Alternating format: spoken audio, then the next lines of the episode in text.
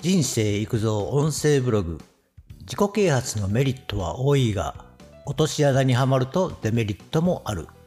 自己啓発は自分自身の意思で自分自身のスキルの向上開発。メンタルの成長強いメンタルの育成を目指す訓練を行うことです。自己啓発セミナーという言葉も当たり前に聞きますが高額な費用が必要でちと怪しげな雰囲気も想像しますよね。今回はあくまでも自己啓発をセルフで行い、その時に得られるメリット、気をつけなければならないデメリットを考えます。ということで、自己啓発の意味をしっかりと理解できなければ成長はない。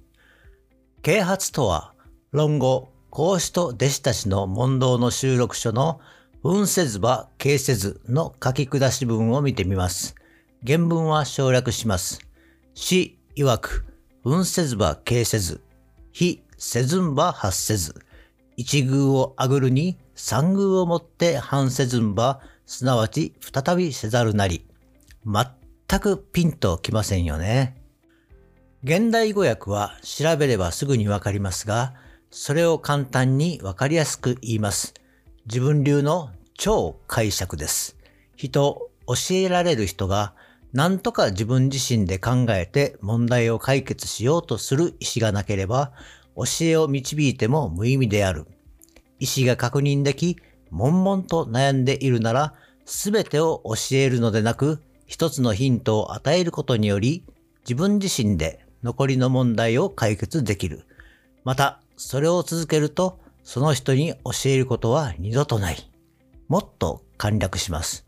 まず、本人がその問題を解決しようとする意思があること。その時、何らかのヒントから問題全体を解決できる能力が身につく。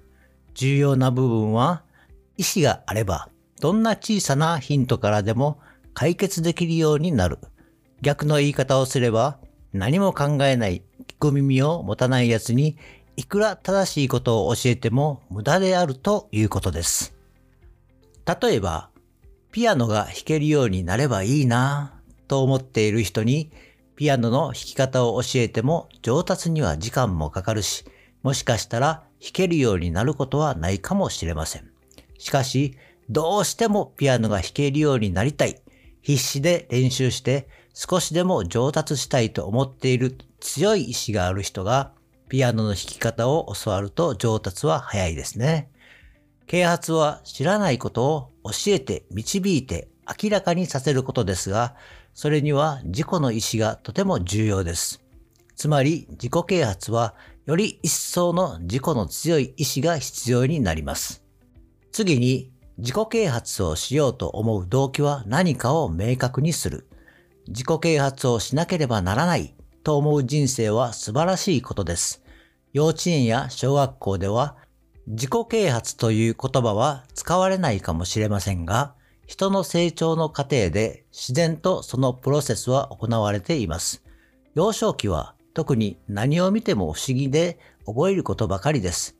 遊びを通じても学ぶことばかりですね。その時、教育という工程表もあるでしょうが、それ以外の家族との時間、友達との時間の中で周りの人が常にヒントを与え続けています。啓発し続けていると言ってもいいですね。中高大と時間が進むにつれて、やるべきことも考えることも増えていきます。自然と啓発されてきたことから自己啓発へと変わっていく時だと思います。それは競争であったり自分がやりたいことの意思や志が見えてきた頃ですね。ただ、この段階ではまだ自己啓発というよりひたすら勉強して練習して目標に向かって進んでいます。そして次の段階へと進みます。それは目標を達成できた人、目標を達成できなかった人にまず分かれます。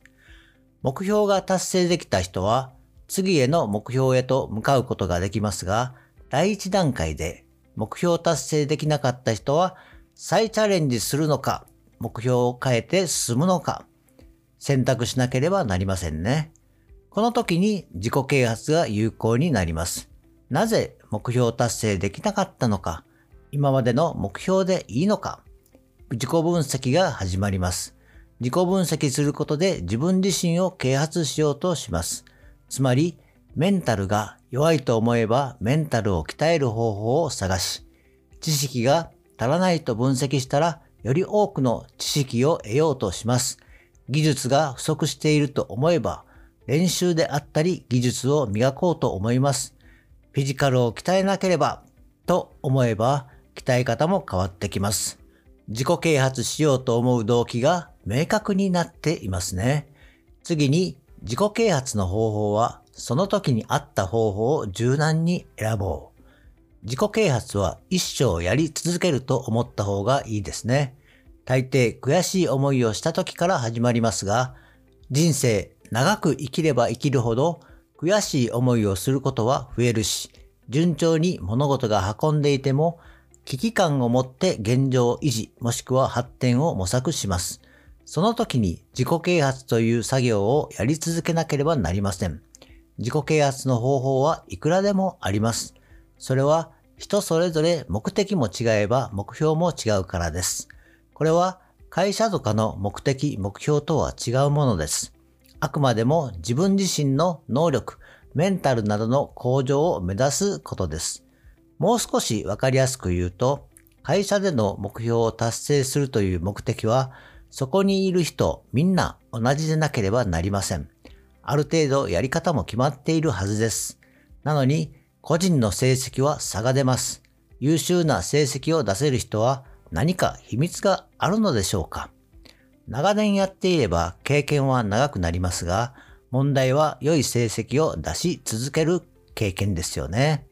スキルを磨いたり、メンタルを鍛えたり、努力なしでは良い結果は得られないと思います。そこで自己啓発ですが、その時の自分の置かれた状況に合った方法を見つけ出すのがコツです。